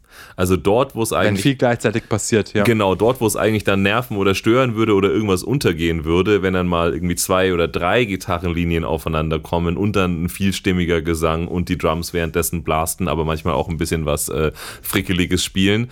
Äh, und vielleicht kommt, ist es dann auch noch einer von diesen Parts, wo gerade sie sich mal entscheiden, noch wirklich noch ein äh, orientalisches Instrument oder irgendeine Fläche oder irgendein Plank, Plank, Plank reinzumachen. Ähm, das wäre im Prinzip, die, die Parts wären quasi nicht vorstellbar, wenn, wenn, wenn, der, wenn der Sound anders wäre. Da ist es sozusagen richtig geil, dass du, auch wenn du zehn Schichten hast, du zehn Schichten geil raushörst. Also ich glaube sicherlich, dass es eine bewusste Entscheidung war. Es hat mich am Anfang so ein bisschen, ähm, so ein bisschen äh, äh, raus, rausgenommen aus dem, aus dem, äh, aus dem kompletten Hör, äh, ich will nicht sagen aus dem kompletten Hörvergnügen, aber aus diesem komplett mitgenommen zu werden vom Sound, weil, weil alles so ein bisschen ähm, zurückgesetzt klingt. Weil nichts vorne ist und dich prügelt, sondern alles ist eher ja. so auf, auf einer. Du bist ein bisschen orientierungslos beim ersten paar Mal hören. Ja. Auf ihr, genau. Du musst, es selber, musst dich selber orientieren, genau. du musst selber schauen, wo du bleibst. Es ja. ist alles auf, eine, auf einer mittleren Entfernung von dir. Ja? Du kannst alles mit einem Blick sozusagen überschauen. Äh, nichts stellt sich sozusagen in den Vordergrund und überdeckt das andere. Und das hat halt Kosten und Nutzen. Ja? Also es nutzt auf dem Album mega ja. viel, ähm, kostet auch ein bisschen was, glaube ich, für das, wo jetzt bläst mir die Eier weg. Ja, ja, ja, ja, so, so wenn du vergleichst mit, mit Testament, ähm, hier Dingsbums, äh, äh, Three Days of Darkness in 2012. Abgesehen davon, dass es natürlich auch viel riff, riffiger ist, riff, riffiger, ja. Ähm, aber ich sag mal so, ähm, den Effort, sich mal, mal so ein bisschen auch mit der Musik zu interagieren, ähm, der muss bei der Musik, die die Jungs machen, auch einfach gegeben sein. Also das, das ist kein Sound, den du dir anhörst, weil du sagst, geil, da, da tue ich mir jetzt einen Song auf meine Gym-Playlist drauf oder so ein Kram. ja, ähm, du kannst auch, finde ich, keinen von den Songs ähm, als Single-Hit irgendwie deklarieren. Nee. Nein, du kannst keinen Song einzeln rausnehmen. Und das ist, klingt, ich weiß das, ich, oder ich weiß nicht, ob ich es weiß, aber ich finde, ich glaube, dass ich es finde, oder dass ich denke, dass andere das finden, dass es immer so ein bisschen negativ klingt, wenn man sagt so, ja, und dann, ja, ich muss einfach, eigentlich, wenn ich ehrlich gesagt, das Album, das, ich kann da keinen Song rauspicken, das ist irgendwie so, ich, ich, ich das ist so ein Ding, dann klingt das immer so wie ein bisschen so als, als, hättest, als wäre die Musik so, hey, die ist ja nichts Ganzes und nichts Halbes oder da, sowas. Da, da, sticht nichts Aber raus. Kein, das ist nicht der Punkt, ja. sondern der Punkt ist, dass es tatsächlich da, was ist, was vielleicht ja die jungen Leute nicht mehr so kennen, weil sie nur mit äh, fucking Playlists aufgewachsen sind und sowieso nicht gewusst haben, dass man, was? Früher musstest, Papa? Stimmt das? Früher musstest du für Musik bezahlen, ja, und konntest nicht alles hören, äh, super äh, privilegiert und, äh, und, und, und, und spoilt, ja. Das ist, das ist Albumkultur. Ganz ehrlich, ähm, ich glaube, wir werden auch noch irgendwann mal im Laufe unseres Podcasts diese Staffel drüber reden, weil es ein Thema ist, worüber wir beide, glaube ich, immer mal wieder nachdenken und in, in so einzelnen Momenten, in verschiedenen Folgen schon so ah, Neigungen dahin gekommen sind, dass das vielleicht mal ein Thema wäre. Der äh, ist, äh, machen Alben noch Sinn? Ja? Oder ist das schon alles tot? Ja? Und ich sagte, das hier ist Albumkultur pur. Ich glaube, dass die Jungs alle wahrscheinlich eventuell vielleicht liege ich auch falsch, aber die könnten auch schon so fünf bis zehn Jahre jünger sein als ich. Ähm, sind trotzdem dann, wenn sie es sind, auch in einer Zeit aufgewachsen, wo das Album war halt einfach, das war das Ding. Du hast ein Album geschrieben und das ist dann rausgekommen und dann gab es vielleicht eine Single-Auskopplung oder auch nicht oder wie auch immer. Eigentlich gab es meistens eine Single-Auskopplung. Aber du hast das Album gekauft und hast dieses Ding von A bis Z angehört. Und dann hast du, auf, als dann der CD-Player ausgegangen ist, hast du wieder auf Play gedrückt. Und ähm, das ist halt einfach von vorne bis hinten auch einfach so geschrieben. Es ist, das ist. Also Album hatten wir, glaube ich, schon mal, wenn ich mich jetzt nicht komplett irre. Album bedeutet ja eigentlich ursprünglich eine Zusammenfassung von allen Singles, die mal ein Musik herausgebracht hat, weil an, am Anfang, wo äh, Musik aufgenommen wurde, wurden halt einzelne Lieder aufgenommen, hm. liefen dann im Radio und am Ende hattest du dann so wie so ein Fotoalbum, wo du dann die einzelnen äh, Seven Inches reingesteckt hast und das war dann das Album, weil es halt wirklich wie ein Fotoalbum ausgeschaut hat. Da hat aber der eine mit dem anderen Song nicht besonders viel zu tun gehabt, außer dass es von dem gleichen Dude gesungen war, ja. Und es gibt halt Alben, wo man sagt, hey, wir erzählen jetzt eine Geschichte und dann sind wir wieder bei der Reise, ja. Und das, die teilen wir in, hier in dem Fall, äh, zehn Kapitel plus äh, Nachwort, nenne ich es jetzt mal, ja. und das ist hier einfach perfekt. Und darum ist es auch gar kein Fehler, dass man jetzt nicht sagen kann, ja, hör dir Lied 5 an. Ja, also hört euch gerne alle The Great Divide an, da wird mir der Elias jetzt nicht widersprechen, weil das irgendwie sein, sein Favorite-Song, äh, Favorite-Teil von der Geschichte ist, ja. Weißt du noch in dem Film, oh, die eine Stelle, die ist endgeil, ja. ja? Kein, ja, das ist. Nee, Aber du kannst so trotzdem nicht nur diese eine fucking Stelle anschauen. Ja. Du musst den ganzen Film angucken. ähm, so, vor allem auf dem Album echt so viele, viele geile Sachen, viele geile Sachen. Ich meine, was mich oft im Album halt auch begeistert hat, ist im Prinzip zum Beispiel auch der Song, es gibt ja einen, einen Song, da haben sie eine Gastsängerin dabei. Ja, das ist doch der der Reign Supreme, oder? Genau, auch eine saukoole vor allem. Das ist garantiert auch nicht eine, wo einer gesagt hat, boah, gestern habe ich in der Bar eine kennengelernt und die wird auch gern mal singen. So. Die hat mir schöne Augen gemacht und ja. hat gesagt, hey, magst du vielleicht auf meinem Album singen? Was so, ins Studio oh, yeah, kommen? Baby, oh ja. Nein, aber hast du rausgefunden, wer sie ist? Nee, also, also das steht doch hier, glaube ich, auch nicht. Das, das steht, äh, das glaube ich, stand nicht in der Pressemitteilung und steht auch nicht irgendwie nee. featuring irgendwas im, im Songtitel ja. oder so. Aber die Stimmen von ihr und Enki, die, äh, die merchen richtig geil zu so einem Gesamtding zusammen. zusammen.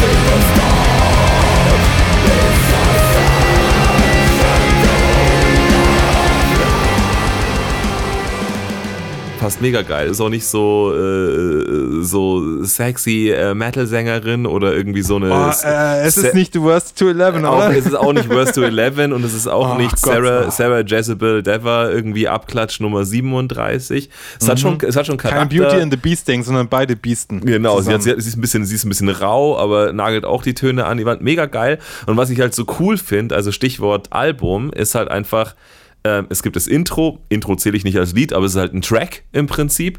Dann kommt der Es ist auch mehr als ein Intro, finde ich. Es, es, ist schon wie so ein Track, aber quasi sie, also, es ist die Musik ja, äh, auf. hörerfreundlich getrennt in zwei Tracks, ja. Anstatt ja. dass sie ein 8-Minuten-Lied haben, haben sie halt drei und äh, fünf Minuten oder so. Ja. ja. Aber es geht, geht nahtlos über in, in Numa Elish, den Titeltrack. Genau, also das ist eigentlich der erste Track, der Opener im Prinzip. Und schon beim zweiten lassen sie einfach dann diese Frau vom Stapel. Und es ist einfach so, also was sie halt wirklich sagen, machen und was sie halt geil machen, Stichwort Album, ist halt, ähm, wie du es in einem Song machen musst, die Aufmerksamkeit des Listeners irgendwie aufrechterhalten, sodass er auch irgendwie bis zum Ende des Songs dabei bleibt. Und das machen sie mega geil. Ähm, machen sie es halt genauso auf dem Album.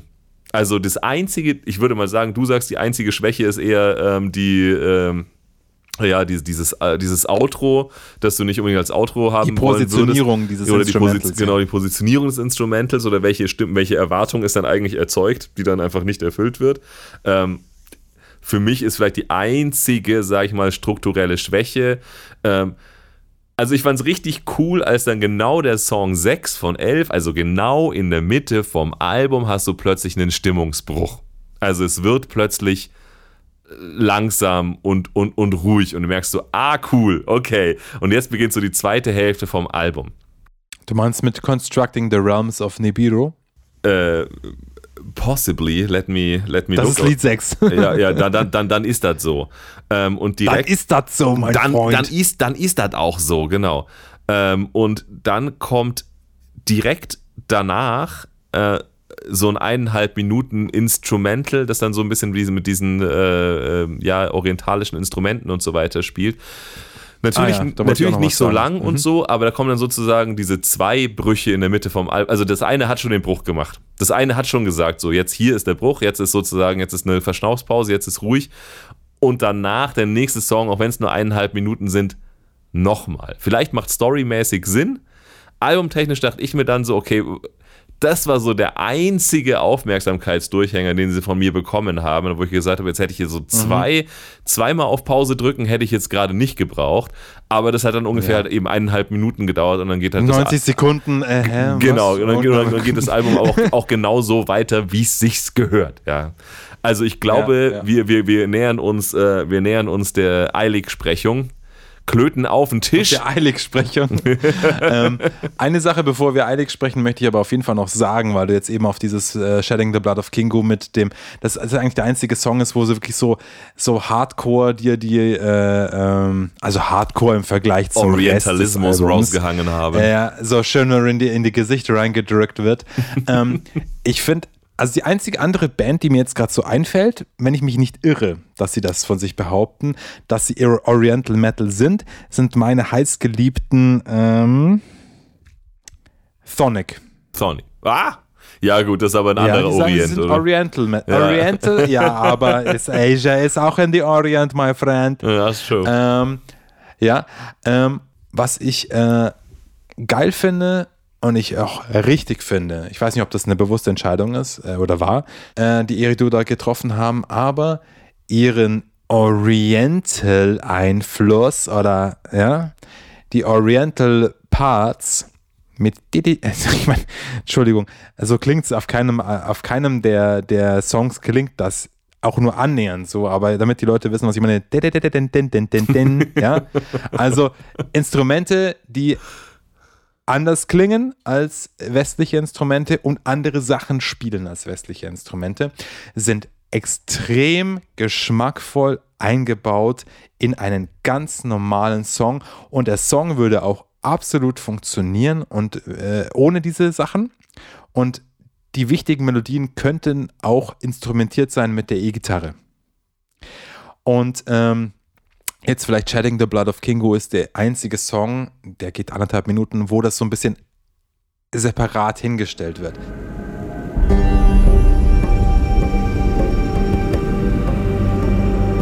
Musik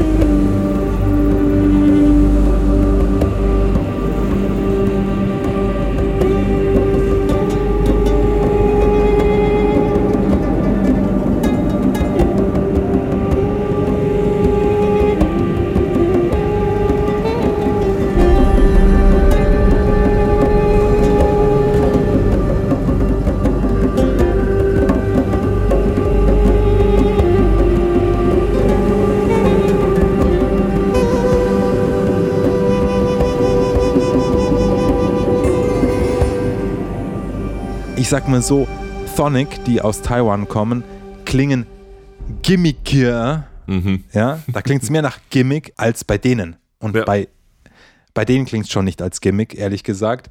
Aber im Vergleich zu wie, äh, wie äh, Eridu das hier auf Inhumaelisch einbauen, klingt das schon gimmicky. Das heißt, die haben das super geschmackvoll eingebaut. Der Oriental Metal kommt von ihrer Thematik und nicht von äh, der Instrumentalisierung notwendigerweise. Beziehungsweise, sage ich mal, die, die orientalische Thematik wiegt viel schwerer als die dann auch entsprechende eingesetzte orientalische Instrumentierung, was ich super gut finde, weil es gibt, ich kenne Bands auch aus München oder Umgebung, wo dann halt einfach mal äh, eine Posaune und ein Didgeridoo äh, eingesetzt werden im Black Metal, weil man dann wohl Avantgarde ist und besonders. Und ich mir denke, wenigstens ist Oder besonders scheiße. Oder besonders nicht so geil. also großes Lob an die und ähm, die Eiligsprechung äh, bedeutet ja, wenn ich mich jetzt in meinem Suff äh, nicht ganz irre, ja, dass wir jetzt langsam auch mal zum Ende kommen, oder? Ich halte es nicht mehr aus, Richard. Ja, okay. Dann möchte ich nur noch, äh, da möchte ich noch eine Sache loswerden. Warte, was war es gleich wieder? Ähm, ja. Ähm, Gut. Ich rede hier von einer Band, mit der ich nichts zu tun hatte.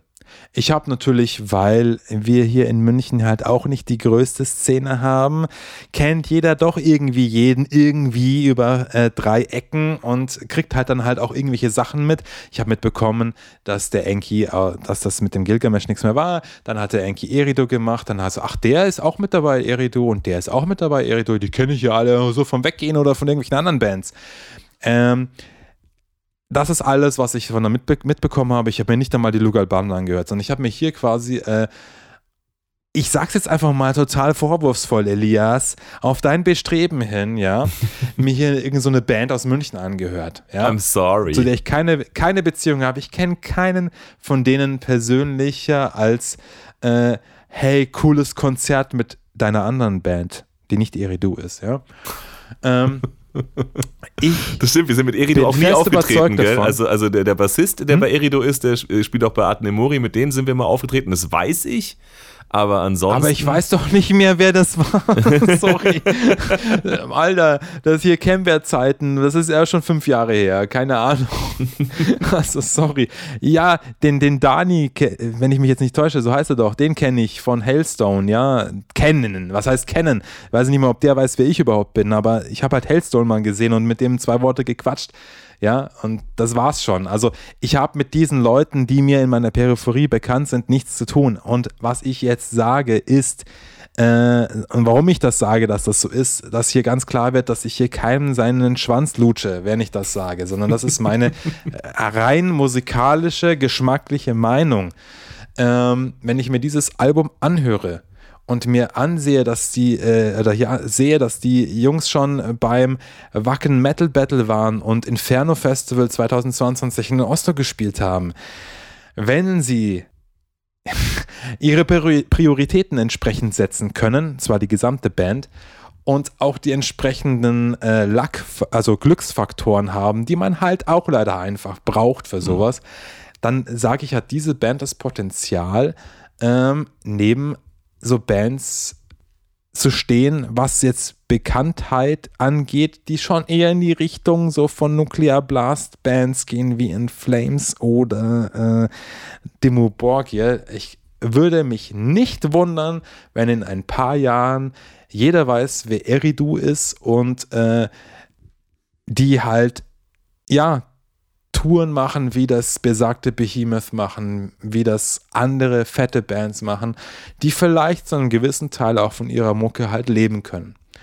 Also ich sehe hier sehr, sehr, sehr, sehr viel Potenzial. Es ist alles schon da, was man braucht. Das Einzige, was sie brauchen, ist A, die Plattform und natürlich B, die Plattform allein reicht nicht. Es muss natürlich im Bandgefüge und im Leben dieser Menschen halt auch, müsste es dann tatsächlich das Ziel sein, damit groß rauszukommen.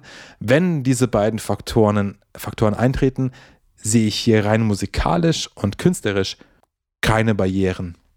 Ganz ehrlich. Können, die können, mit dem, was ich da jetzt höre auf dem Album, können die die nächsten Metal-Superstars werden. Also nicht Metallica, aber du weißt, was ich meine. Ja? Jo. Und ja. ich widerspreche nicht. Ich tue meine Hände nach oben, abwehrende Haltung. Hey, ich werde nicht behaupten, dass es nicht so ist.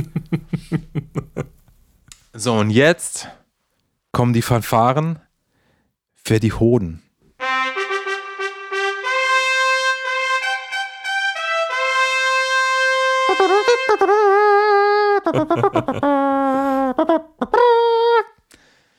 ja, mein Gott, also ich sag's jetzt mal so. Ähm, du hast ja gesagt, ja, was ist denn mit diesem Underground-Faktor und so ein Kram? Also, wenn ich einen Underground-Faktor mit einbeziehen würde, was ich jetzt absichtlich nicht tun werde, dann könnte ich natürlich sagen, drei Klöten. Auf jeden Fall. Aber ich beziehe diesen Faktor nicht ein. Ich sage zwei Klöten.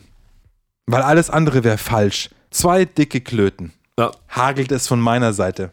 Also die äh, dicken, dicken äh, Klöten werden rausgeholt. Bei mir ebenfalls zwei an der Zahl. Ähm, ich glaube auch aus dem gleichen Grund. Also sagen wir so, ich, ich mache keinen Underground-Bonus. Das ist absolut nicht notwendig. Also an keiner Stelle, während ich mir dieses Album reingezogen habe, dachte ich mir, für Underground ganz cool. ja. So, das ist einfach kein Gedanke, der dir dabei kommt, während du dir dieses Album anhörst. Ähm eine Underground-Band von dem Format ist einfach noch ein, ein, einfach eine berühmte Band, die man noch nicht kennt. Ja. Das ist einfach der Punkt. Ja. Darum gibt es auch keinen Underground-Bonus. Hey, ja, dafür, dass ihr behindert und äh, nur, äh, nur die Hälfte eurer äh, Gliedmaßen habt, macht ihr das schon ganz cool. Nein. Ja, sondern ihr seid einfach, ihr seid vom Können auf dem Niveau von denen Bands, die ihr wahrscheinlich früher angehört habt und die eure Helden sind. Darum kriegt ihr auch keinen Underground-Bonus. So ist es. Strafe muss sein. Ihr seid viel zu gut ja. und, wir, und, und wir hassen Hättet euch. Hättet ihr halt mal ein bisschen schlechter gespielt, dann hätten wir euch vielleicht äh, wohlwollender beurteilt. hätten wir ein bisschen Mitleid. nee, also von mir gibt es auch die zwei dicken Klöten. Ähm, einfach, einfach deshalb, also sie stehen keinem keiner dieser Bands nach, äh, dem wir in diesem Jahr, in dieser Staffel bisher zwei Klöten gegeben haben. Never. Ähm, nee, für mich, für mich persönlich ist das Album sogar eigentlich eins der bisher ähm, äh, überzeugendsten über die ganze Albumlänge, ähm, die wir reviewed haben. Und nicht nur sozusagen so viel gute Lieder oder Parts äh, und Ideen drauf, dass man sagt, das Album an sich ist auch gut dann im Durchschnitt, sondern als Album ist es einfach äh, mega. Deshalb sind die Klöten auch sehr, sehr, sehr, sehr, sehr dick. Ich meine, du hast absolut recht. Ich, ich stimme dir 100%ig zu. Ja. Und wir wissen halt beide, drei Klöten sind halt unmenschlich. Und äh, drei Klöten ja, sind, sind. Das wird äh, dieses Jahr vielleicht auch nicht ja. geben und nächstes Jahr auch nicht. Eben, ja. also, also, also Eri, du, ihr habt irgendwie in eurer Garage selber mit, mit euren äh, vier Kumpels äh, zusammen irgendwie tatsächlich ein Formel 1 Auto gebaut. Ähm, die drei Klöten ist für mich halt dann doch irgendwie, aus, aus irgendeinem Grund müsste jetzt doch die 86er äh, Corvette kommen, die ich aus irgendeinem Grund lieber mag als ein Formel 1 Auto, auch wenn sie langsamer und schlechter und, und, und rostiger ist. Es ist kein Trans Am mit Genau, der mit mir spricht und, und, und, und den Turbo Boost einlegt. Ähm, und eine eingebaute Mikrowelle hat. Ich glaube einfach, die drei Klöten kommen halt dann, wenn irgendwas genau auf, genau auf dich trifft trifft, wenn du einfach sagst, so das ist das ist das äh, Gefühl, dieses Album wurde für den Richard und für den Elias geschrieben. Äh, aber du merkst mhm. schon, wir beide sprechen davon, ähm, entschuldigend, warum wir diesem Album keine drei Klöten geben. Also die Entscheidung ist auf jeden Fall. Ich, äh, äh, ja, ich glaube, das Potenzial für die drei Klöten ist noch da, Eridu. Sie stand auf jeden Fall im, im Raum und ich glaube auch, wie gesagt, wenn ich dieses Album jetzt so lange anhöre wie die Cruelty and the Beast, also wenn ich die mal. Dann wirst du auch glauben, dass das das Geilste ist, was es jemals gegeben wenn, hat. Wenn ich die erstmal, wenn ich die erstmal so lange höre, dass sie in meine DNA eingebrannt ist, dann kann es auch sein, dass wir nochmal nochmal mögen durch Gewöhnen, ein, ein, ein Re-Review machen müssen. Aber für heute sind es äh, zwei fette, fette Klöten. I'm sorry. Aber ja, also du hast vorhin, du hast vorhin Eridu äh, dafür gratuliert, wie gut sie sind. Ich, äh, ich, ja, ich, kann man da auch mal machen, finde ich. Ich, ich schließe schließ mich an. Vielleicht ist es doch passend zu sagen Gratulation. Ja, ich schließe mich. Es ist mein, mein, ja? mein Gefühl. Ich freue mich mega, dass vielleicht irgendwo eine Band. Ich meine, vielleicht finden sie sich auch alle mega geil und hummeln sich jeden Tag einen vorm Spiegel, weil sie so nice sind. Oh, ähm, ja, okay, dann sagt mir das aber nicht. Das aber, macht sie unsympathisch. Aber, aber falls es nicht so ist, falls da irgendeine Band ist, die in ihrem Bandraum ihre Lieder schreibt und dann irgendwie ihre Kröten zusammengekratzt hat, um sich äh, das geil mixen zu lassen und jetzt irgendwie äh, ihr Album rausbringt und denkt, hoffentlich gefällt es jemandem. Äh, ja. es, ähm, es gefällt jemandem. wie krass kann man eigentlich sein? Ja. ja. Äh, alle, alle höheren Söhne, Töchter, und, und, Dinge dazwischen und außerhalb. Äh, wenn ihr auch nur ein bisschen dem melodischen äh, Black and Death äh, zugeneigt seid, so wie wir beiden hören Söhne hier, zieht's euch rein. Ihr werdet beim ersten Mal Stellen hören und sagen, da ist was dran, das ist cool.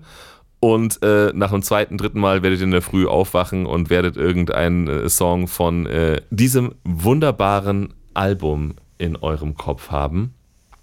Ich wünsche euch ganz viel Spaß beim Verlieben. Ja, hört es euch an und äh, verliebt euch rein. Rein. Äh, äh, äh, äh, rein. rein. Verliebt euch rein, äh, rein. So, jetzt ja, reicht. Die, jetzt die, reicht. die alten ich, Leute wissen, was es heißt. Ja, ich dachte, wir wollten, wir wollten Hörentöne Folgen irgendwie äh, un, ungefähr auf eine Stunde reduzieren, aber äh, das bei ist dem absolut Album ging es einfach nicht. Elias, wir sind wie ein Mensch. Ich wollte auch gerade was dazu sagen. Ne? Eigentlich hatten wir ja, äh, wollten wir uns kürzer halten, ja. Aber ich glaube, bei dem Album ging das jetzt einfach nicht. Next time. We will, we will better ourselves. We will try. we will try to better ourselves. And we will fail. Gute Besserung. Bis dahin. Gute Besserung an euch. Macht's gut. Tschüss. Ciao.